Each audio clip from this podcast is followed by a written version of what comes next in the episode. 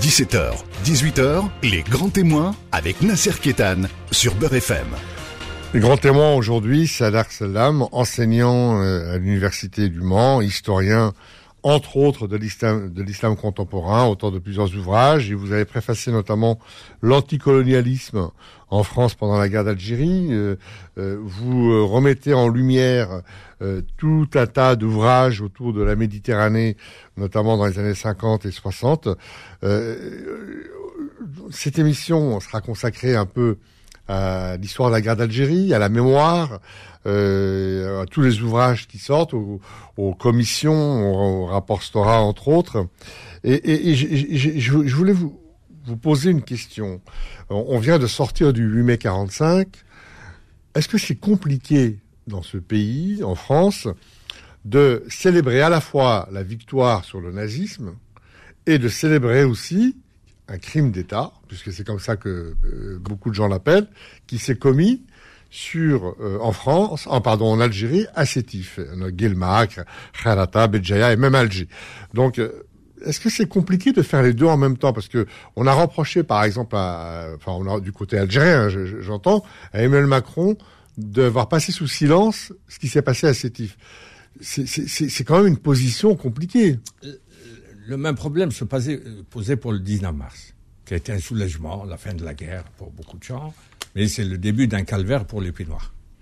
Et c'est pour ça que Macron, qui connaît bien la philologie, le, langage, il a dit on commémore le 19 mars, on ne célèbre pas le 19 mars. nuance. Il, vient de chez euh, Paul Ricoeur. Il a été l'assistant de Ricoeur que j'ai connu. On aurait pu faire la même chose pour le 8 mai, mais je suppose, il se peut que je me trompe, que c'est lié à l'état des rapports euh, avec l'Algérie, qui, sont très fluctuants. Euh, il aurait eu une demi-phrase pour euh, Sétif hier ou avant-hier, ça aurait été bien. Ça aurait été dans le sens de ce qu'il veut et de ce que veut Stora. il a été à Lyon pour célébrer Jean Moulin. Jean Moulin. Or, Jean Moulin avait un soutien extraordinaire et précieux en la personne du sous-préfet Shérif Méchri, qui était sous-préfet à Châteaudun en, 1939, quand Jean Moulin était préfet de l'Eure-et-Loire à Chartres. Mais quand Jean Moulin est devenu Max, euh, l'autre a été déplacé par, vers Châteaubriand, je crois, eh ben Max venait secrètement, il était aidé par le sous-préfet de Vichy, qui deviendra le préfet du Limousin euh, au, moment de Ratour-sur-Glane. Et, et euh, a sauvé 3000 juifs et résistants de la déportation. Je pense que la citation d'un nom de la diversité à ce grand moment d'émotion, de recueillement euh, à la prison Montluc, ça aurait été dans le sens de ce que voulait Macron dès le début. En fait, beaucoup de gens euh, reproche ou, à Emmanuel Macron de ne pas avoir des gestes aussi forts que euh, Jacques Chirac a eu, par exemple, ah, il est pour le div, ou les enfants d'Isieux, ou Oradour-sur-Glane. Donc, et pour euh, beaucoup de gens... Pour ces types, Chirac a été très loin. Il a dit c'est des crimes inexcusables.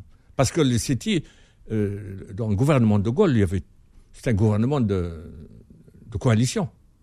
Ça, ah, des communistes il, il, peut, y avoir une reconnaissance comme ça je veux dire, euh, emblématique, par, euh, euh par un texte. Mais le jour même de la commémoration, comment concilier les deux? Le jour même, comment faire? Ben, c'est compliqué. Il faut, rappeler la dualité que le, monde n'était pas, un. Il y avait un monde colonisé des, colonisateurs. Et, pour, le regretter, c'est-à-dire l'histoire de repentance ou des excuses, ça n'a aucun sens. Il faut, il faut rappeler les faits, c'est tout la reconnaissance de ce qui s'est produit. À mon avis, euh, personne ne lui aurait reproché d'avoir cité Méchery. Le préfet Méchery, euh, dont, j'ai les archives. Alors, le préfet Méchery, on a ce dictionnaire de, la de la guerre d'Algérie qui conteste le chiffre des 45 000. C'est un dictionnaire publié entre autres par euh, l'historien Tramor Kemenard, mais il y a beaucoup d'autres gens. Non, on les appelle les trois T. Tramor, Tangor, Euh, on commence à les comparer aux 3 B de la guerre d'Algérie. Les 3 B qui ont fait la loi pendant la guerre, les 3T veulent faire la loi pour l'écriture de l'histoire. Est-ce que c'est la notion de crime d'État? Est-ce que dans les archives Méchery, on a une note de la présidence de la République qui reconnaît qu'il y a eu au moins 30 000 morts. Or, les grands, ces grands historiens qui sont Sylvie Thénault est une très grande historienne. Ils manquent de curiosité, ils n'ont jamais consulté les archives Méchery. Ils n'ont jamais consulté les archives euh, de, civils, parce que on a une sorte d'hégémonie du discours des militaires qui avaient des comptes à régler avec De Gaulle. Leur prétention, c'est d'avoir gagné la guerre et que De Gaulle les aurait privés de leur victoire. Donc, ils perpétuent l'histoire de, euh, Charles a, battu la Hélène. Ça se passait en 59. Pourquoi maintenir un million d'hommes? Trois ans de plus si euh, la guerre était gagnée. Euh, Salah Salam, comment vous expliquez que euh, candidat Emmanuel Macron parle de crime contre l'humanité et président, il a du mal à reconnaître crime d'État? Il, euh, il, voilà, il s'est aperçu, comment, il, il aperçu vous... des, des, des, des, fractures de, le, de, la société française qui a été vraiment fracturée et des, traces de cette fracture. Donc on a les descendants de l'OAS, les descendants des porteurs de valises, les fils d'immigrés, les anciens du MNA, etc. Et, l'armée, l'armée qui tient à son honneur. L'armée, ça constitue un lobby. Hein.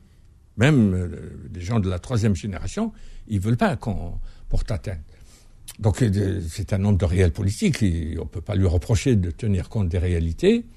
Mais c'est tout à son honneur d'avoir s'être exprimé en intellectuel, citoyen français qui n'a pas vécu la guerre, d'aller très loin et ça a choqué. Il, il, est, il est, allé très loin d'ailleurs.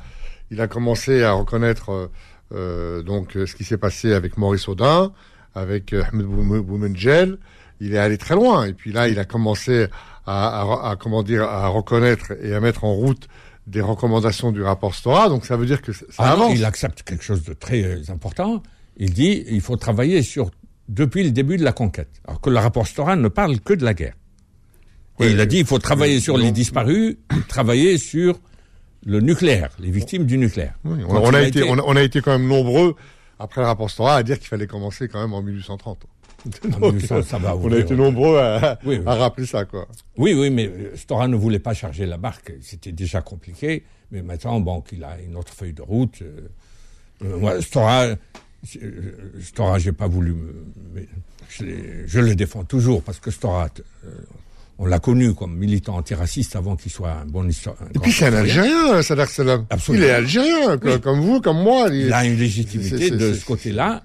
Mais son rôle n'aura de sens. Il ne peut aboutir à quelque chose que dans la mesure où il a une relation de confiance avec les Algériens. Ce qui n'est pas le cas des autres historiens. Et surtout qu'ils ne connaissent pas l'arabe. Le, le, gros de la publication euh, historienne en Algérie, c'est en arabe. On ne peut pas les obliger, ceux qui ont 50 ans, d'apprendre l'arabe, mais ça coûte rien d'apprendre l'arabe aux jeunes agrégés. Et, c'est ce qui fait qu'il y a un sentiment d'entre-soi dans ce de, dictionnaire. On n'a pas fait appel à de, des dizaines d'historiens, euh, d'historiens algériens, historiennes aussi, parce qu'il y a beaucoup de femmes dans les universités algériennes. Mais comme elles écrivent en arabe, euh, on a compté sur euh, euh, Warda c'est parce que c'est elle qui signe le plus de notices. C'est quand elle n'a pas convaincu Dahil Gerbel, suivi par d'autres, qui est un grand historien. Il paraît qu'il a refusé. Il faut lui demander pourquoi. Alors elle s'est mise à écrire à la place des Algériens qui se sont recusés. D'où euh, quelques failles, euh, des erreurs vénielles. Mais qui sont Donc pas... vous dites que cette commission mixte, elle n'est pas, elle est vouée un petit peu à l'échec, c'est ce que vous voulez dire? Non, non, non. Elle, elle peut avancer. Elle, peut, elle, elle est d'ailleurs contestée par beaucoup d'autres historiens. Il y a, oui. il a d'autres bah, euh... historiens qui sont en train de, de, de, de, de se réunir entre eux et d'essayer de faire des choses à la fois en Algérie et en France. Quoi. Les autres historiens ont exprimé des craintes d'avoir une histoire officielle. Ça n'a aucun sens dans un pays démocratique. Si on laisse la commission travailler librement, je ne crois pas que Macron euh, ait pour euh, projet de lui dicter quoi que ce soit. Lui, apprend, lui il reconnaît, il est né en 77. Il, a 40 ans, 40, 41 ou 42 ans. Donc il, il, il découvre il, il apprend. Le, le, la, ce qu'il y a de bien avec Macron, c'est que des fois, il réagit spontanément, et puis après, il dit euh, non. Euh, en arabe, on dit la reconnaissance de ses erreurs est, est une vertu. C'est une des vertus qu'a Macron. Euh, D'ailleurs, il a, parlé de rente mémorielle. Oui. Euh, non, moi je souhaite l'aboutissement de ce, ce processus qui est très difficile, mais il ne faut pas baisser les bras à chaque fois qu'on rencontre une difficulté. Il y a moyen d'avancer.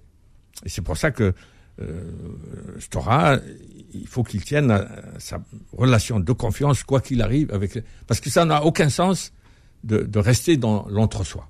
On peut avoir un discours franco-français, etc. Mais s'il n'y a pas de, des, des euh, répercussions de l'autre côté de la Méditerranée, ça va être un coup pour rien. Il faut associer le maximum.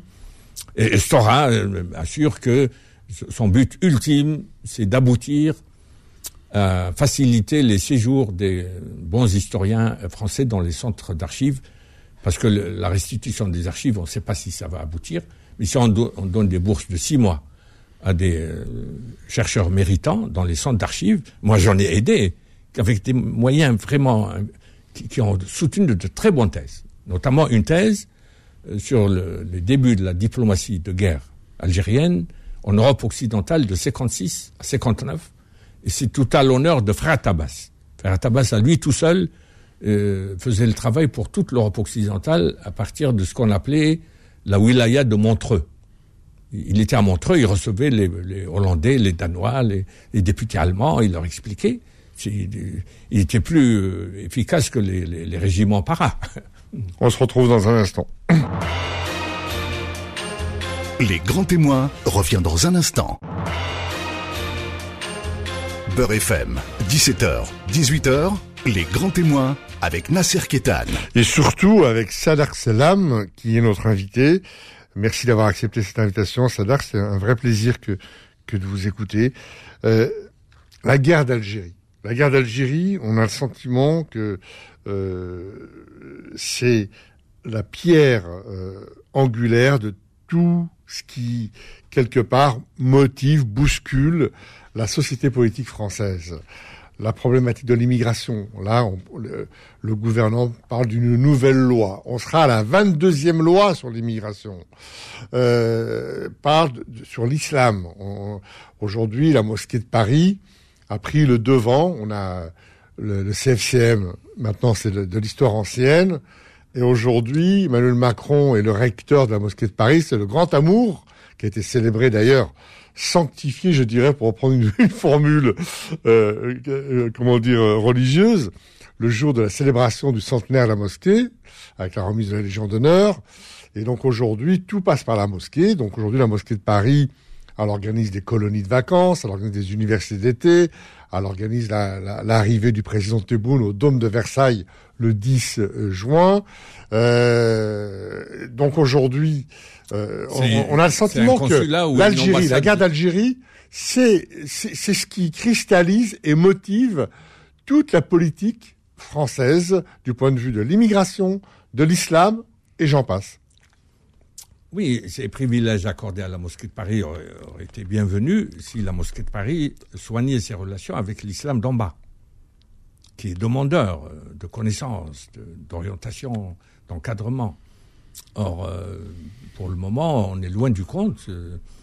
Euh, il faudra, il faudra des émissions sur la carence éducative de l'islam de France qui est à l'origine des craintes et des angoisses. Parce que quand il n'y a pas d'éducation, des adolescents se laissent entraîner dans des aventures parfois qui se terminent mal.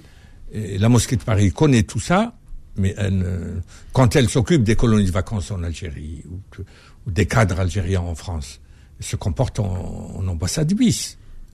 Et euh, une des rares fois où Keppel, Keppel a été invité au Forif, deuxième réunion du Forif, il s'est fendu d'une euh, déclaration dans l'opinion, je crois, où il fait l'apologie de, de Hafiz, où il, il lui dit qu'il il a le mérite de rompre avec l'islam consulaire, mais Hafiz a été l'avocat forfaitaire d'une dizaine de consulats en France, il n'y a pas très longtemps. Alors, que, le Forif, euh, toutes les choses essentielles dans l'islam ne sont même pas abordées, comme par exemple le, marché du halal, qui, est un principal euh, fournisseur de, de, de, je veux dire, d'éléments économiques dans, l'islam, l'histoire des imams, l'histoire des écoles.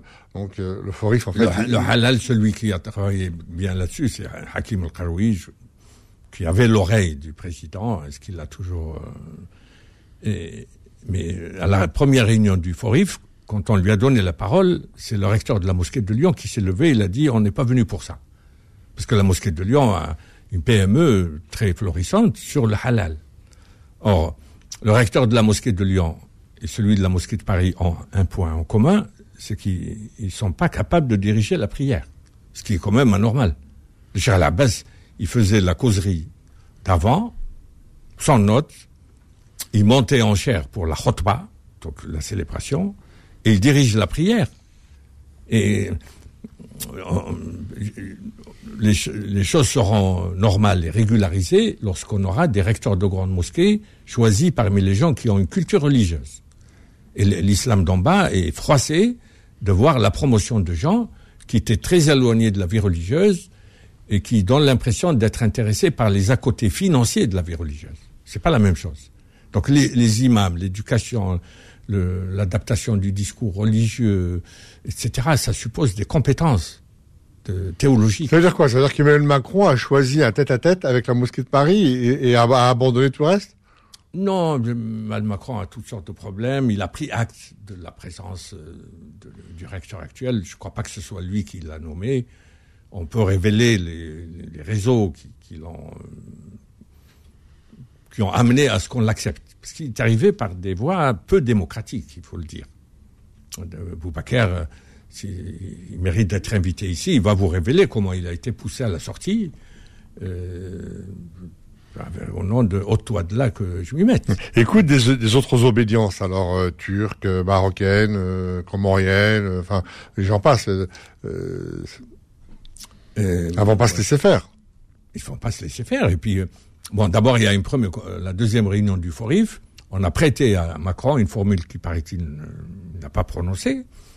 Je vais dissoudre le, le CFCM. C'était le mercredi. Le dimanche, Moussaoui réunit le CFCM, change les statuts avec des avocats et dit le président n'a aucun droit à dissoudre le CFCM. Il peut décider de ne pas le recevoir, mais il peut pas le dissoudre. Et Moussaoui a dit euh, on avait affaire à 1100 mosquées, nous, on va avoir affaire à 2700 mosquées. Donc, euh, la mosquée de Paris est une mosquée comme les autres. C'est pas parce qu'il y a de beaux bâtiments hérités de, de, de l'IOT, de, de l'artisanat marocain, andalou, etc. Non, elle doit être traitée comme les autres. On a un problème avec la prétention de la mosquée de Paris d'avoir un droit de regard sur les aumôneries militaires musulmanes, qui sont euh, l'instance qui fonctionne le mieux ou le moins mal dans l'islam de France. Et on veut leur imposer des imams CCP qui repartent à la fin de l'année, alors qu'il y a un plan, un projet de formation, d'un séminaire pour la formation des aumôniers militaires pour élever le niveau, approuvé par l'état-major, mais l'état-major très respectueux de la laïcité a dit les contenus de foi doivent être enseignés par un établissement musulman. Or, euh, Dalil Boubacar a signé un accord avec l'aumônier de l'époque qui s'appelait colonel euh, Larbi. La nouvelle direction de la mosquée n'a pas honoré la signature de Boubacar. Elle aurait été plus légitime. Dans toutes les histoires, c'est-à-dire, est-ce que finalement, euh, toutes ces histoires de d'islam, d'islamisme, de musulmans, est-ce que finalement tout ça n'est pas géré, instrumenté à, à, à, à l'aune de, de ce qui se passe, des relations internationales. Aujourd'hui, on voit que la France a besoin de l'Algérie, elle a besoin du gaz algérien, elle a besoin de, de la relation, euh, euh, puisque les Russes sont euh, très actifs en, en, en, en Afrique, euh, donc elle, elle, a besoin aussi donc de, de, de, la relation privilégiée avec l'Algérie, lorsqu'on sait que la mosquée, bien sûr, euh, est, des relations privilégiées avec l'Algérie. Est-ce que c'est pas finalement on, ne traite pas les choses pour ce qu'elles sont, on le traite pour ce qu'elles peuvent rapporter. Est-ce que c'est pas ça finalement le, Oui, il y a, une, gestion euh, diplomatico-sécuritaire depuis les années 80. Et on n'arrive pas, malgré les tentatives de chevènement de Dominique de Villepin et de Cazeneuve. Bernard Cazeneuve était vraiment exemplaire. Il y a eu les attentats. Mais le, le problème, c'est pas l'Algérie en tant que telle. Euh, si l'Algérie envoyait euh, des profs d'université, il y a l'Algérie, a une soixantaine d'universités dans de très bons instituts d'islamologie et d'études islamiques. Mais elle, envoie des imams sans bac qui sont mieux payés que les maîtres de conférences ici. Et c'est des imams qui parfois avouent avoir versé des, des dessous de table pour se faire détacher. Une fois arrivé ici, c'est paru dans la presse arabe, le Chourouk, qui est plus courageuse que tout. C'est une publication qui est plus courageuse que toute la presse française. Et on maintient un réseau de corruption et on prie, moi j'applaudirais des deux mains euh, si euh, l'Algérie décidait d'envoyer des, des, professeurs de qualité euh, basés à la mosquée ou ailleurs, on, on, les aiderait. Mais des imams ici qui repartent sans maîtriser le français, qui sont arabophones unilingues. Et, Macron a eu raison de décréter à Mulhouse euh, la fin des détachements et la fin des ELCO. Mais euh, il a donné, sur, il a donné sur, l'histoire des imams, puisque vous en parlez, euh, est-ce que c'est judicieux de, de, de, former des imams et que ces gens-là soient imams toute leur vie? Est-ce que, est-ce que, est-ce que, est-ce que, est-ce, est-ce qu'on gagnerait pas à les renouveler tous les ans ou tous les deux ans, à faire un pool de renouvellement, de façon à pas euh, confisquer une certaine euh, vision aux cultures, aux pratiques de l'islam dans les quartiers, par exemple? Bon, la mosquée a ouvert du temps de Boubacar l'Institut El-Razali. Boubacar me disait, la mosquée n'a aucun sens si l'Institut ne réussit pas. Or, l'Institut a fonctionné pendant 20 ans avec des jeunes de banlieue qui connaissent le français depuis le, berceau, eh ben, il n'y en a aucun sur 20 ans qui a pu se faire recruter imam de la mosquée de Paris. La mosquée de Paris préfère continuer l'importation d'imams arabophones unilingues. Et une des raisons, elle a été révélée par Chourouk, c'est eux qui balancent quand ils sont là, ils disent, on nous a obligés à verser du... Ça ne veut pas dire que c'est la mosquée. La, mosquée peut être... Euh, en partie responsable. Mais c'est un réseau de corruption qui, qui passe, euh, qui, qui, est des deux rives de la Méditerranée. Et donc, si on voulait vraiment des, des imams euh, français, euh, il n'y a qu'à recruter parmi les centaines de diplômés de l'Institut Razali qui, qui, cherchent toujours du travail. Ils sont euh, aumôniers d'hôpitaux au tiers-temps, aumôniers pénitentiaires à mi-temps, mais on les a pas recrutés. Et, alors que les, imams qui repartent euh, ils baragouinent à peine le français, euh, puis on les revoit plus. Alors qu'on a une communauté de 6 millions qui a une élite. Euh, par exemple, pour les aumôniers euh, militaires, vu la carence des instituts, ils, ils décident d'avoir un groupe informel des musulmans pratiquants instruits pour la formation religieuse euh, et l'enseignement des contenus de foi aux aumôniers militaires, en attendant des jours meilleurs. On se retrouve dans un instant. Les grands témoins revient dans un instant. Beurre FM, 17h, 18h, les grands témoins avec Nasser Kétan. Et avec Sader Selam, on est en plein guerre d'Algérie, l'anticolonialisme. Vous avez préfacé un magnifique livre, L'anticolonialisme pendant la guerre d'Algérie. Sader Selam, on a l'impression qu'aujourd'hui, et, et vous me direz pourquoi, euh, de nombreux intellectuels ont plaidé pour l'indépendance de l'Algérie. D'ailleurs, dans ce livre, il y a une magnifique intervention de Jean-Paul Sartre qui raconte tout et qui dit euh, voilà, il faut l'indépendance, point à la ligne. Quoi. Après, on, le retrouve dans le manifeste des 121 avec Simone de Beauvoir et bien d'autres. Un manifeste que Camus d'ailleurs n'a pas signé. Mais euh, on a euh, le Parti communiste algérien, dans lequel il y avait beaucoup d'Algériens d'origine juive qui se sont engagés qui ont pris les armes contre le colonialisme. On retrouve beaucoup d'hommes de, culture, euh, de, donc des Européens, des, Algériens. Et on a le sentiment qu'à l'indépendance, euh, tout ça, on l'a mis de côté, euh, alors qu'ils ont été, euh, ils ont été moteurs dans, dans, dans, dans, dans la, dans, comment dire, dans la hum, vulgarisation, dans la médiatisation du combat du FLN à tel point que je, je me rappelle plus son nom. Il y a, il y a un auteur d'origine américaine qui, qui, en a fait un livre et qui a dit l'arme secrète du FLN. C'était cette espèce de, de, de, c'est Connelly? Voilà, de travail à, l'international. Comment vous expliquez que l'Algérie indépendante euh, ne, ne, les mette pas en avant? D'abord, moi j'ai préfacé de manière très rapide ces textes que j'ai réunis moi-même. C'est pas des archives. C'est un travail fabuleux, fabuleux. Pourquoi? euh, L'idée, je l'ai eue quand j'ai feuilleté un livre très intéressant qui s'appelle Écrire contre la guerre d'Algérie, où se trouvent rassemblés tous les articles d'esprit qui a joué un rôle moteur du temps de Jean-Marie Domnac. J'étais étonné de ne pas trouver deux textes que je connaissais par cœur, ceux de Vincent Monteil. Vincent Monteil a été le conseiller de Soustel. Au début, il y avait une bonne entente, mais Soustel a été retourné comme une crêpe par les pieds noirs, les militaires. Et euh, euh, Vincent Monteil, avant d'être islamologue et tout, il était aussi, c'était un militaire déjà. Oui, hein? vous, vous, vous, le dites dans votre livre, c'était ah un militaire. Oui, oui. Mm. Et c'est Bernard Roman, euh, Roman, Joël Roman, qui, a. Et, Vincent Monteil, comme Berck, etc., n'était pas pour l'indépendance. Si. si, si. Berck, non. Ah si, si. Bah, bah, vous dites euh, qu'il n'était pas tout de suite pour l'indépendance, en tout cas dans le colloque sur le sur la sur la Méditerranée. Non, il voulait pas le dire comme ça. Ouais, c'est ce que vous dites. Enfin, moi j'ai lu ce que vous avez dit dans le. Oui, oui, la Méditerranée, il marchait sur des œufs, mais euh, il, a écrit un article signé avec Blacher et Maurice Duverger. Euh, avant même le discours du général de Gaulle du 16 septembre 1959 sur l'autodétermination, il a dit la seule solution de mettre fin à cette guerre, c'est de négocier avec les adversaires. Négocier avec qui? Avec ceux, avec ceux qui se battent, quel que soit leur euh, degré de représentativité.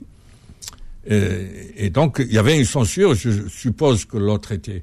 Euh, il reprochait à, Vincent Monteil d'avoir continué à soutenir les Palestiniens de manière très ferme. Donc, il y a le texte de Vincent Monteil. Et le deuxième texte, c'est lequel? Alors les autres textes, c'est. Parce que vous avez dit il y avait deux textes que, que, vous. Il y avait deux textes de Monteil. Ah, de Monteil. De Monteil dès septembre, euh, juillet même, 55, il s'est prononcé pour euh, pour euh, la reconnaissance. D'ailleurs, ça lui a valu un conflit avec son maître Massignon.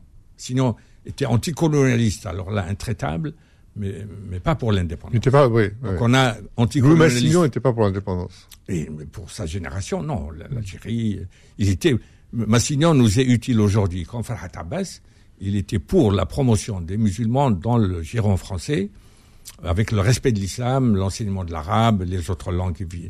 Euh, mais euh, le seul moyen de leur éviter le... Moi, j'ai trouvé quelqu'un qui, qui, lisait, qui se réclamait de Fanon. Je lui dis euh, non, ça va être. Fanon était pour la violence. C'est le théoricien de la violence. Ah bah oui, absolument. Et là, en France, non, on va, on va mettre de lui sur le feu. Alors que Massignon Abbas, ça fournit un argumentaire avec des, arguments moraux, juridiques, historiques, politiques pour euh, obtenir euh, quelque chose qui désamorce. Et ça, euh, ça semble, c'est dès 57, 58. Non, 55. 55 même. 55. Un an après le déclenchement de la, de la lutte armée. Berck est arrivé au Collège de France le 1er décembre. Dans sa leçon inaugurale, il est sorti de la réserve. il a dit, parce qu'à l'époque c'était l'expédition de Suez, l'avion de Mbella, le rappel du contingent en Algérie. Et il a dit maintenant que moi je crois à l'avenir franco-arabe alors qu'il semble compromis par beaucoup de gens. Et après il a écrit dans Le Monde le 12 décembre, la France doit bâtir la nation algérienne. Parce que des gens disaient l'Algérie n'existait pas. Il dit même si elle n'existe pas, la France doit la bâtir. Et donc c'était après il était le, le scribe le, de, de, la réunion du comité des universitaires où il y avait Vernon, professeur au Collège de France, Laurent Schwartz et, Jacques, Jacques m'a euh, raconté comment, quand euh, euh, Sartre a vu leurs premiers articles, il est venu. Donc ils lui ont donné la parole. Il a dit, moi je soutiens le FLN pour qu'il prenne le pouvoir à Alger. Et une fois au pouvoir, il va aider la gauche française à prendre le pouvoir à Paris. Berck lui a dit, Monsieur Sartre, si vous, si vous connaissiez un peu les problèmes qui attendent les Algériens, l'Algérie indépendante, vous verrez qu'il n'aurait pas beaucoup de temps à consacrer à la gauche française. Les, voyages de Jean-Paul Sartre et Simone de Beauvoir à Tunis pour rencontrer Franz Fanon, c'est réel ça? Ah oui, oui, oui.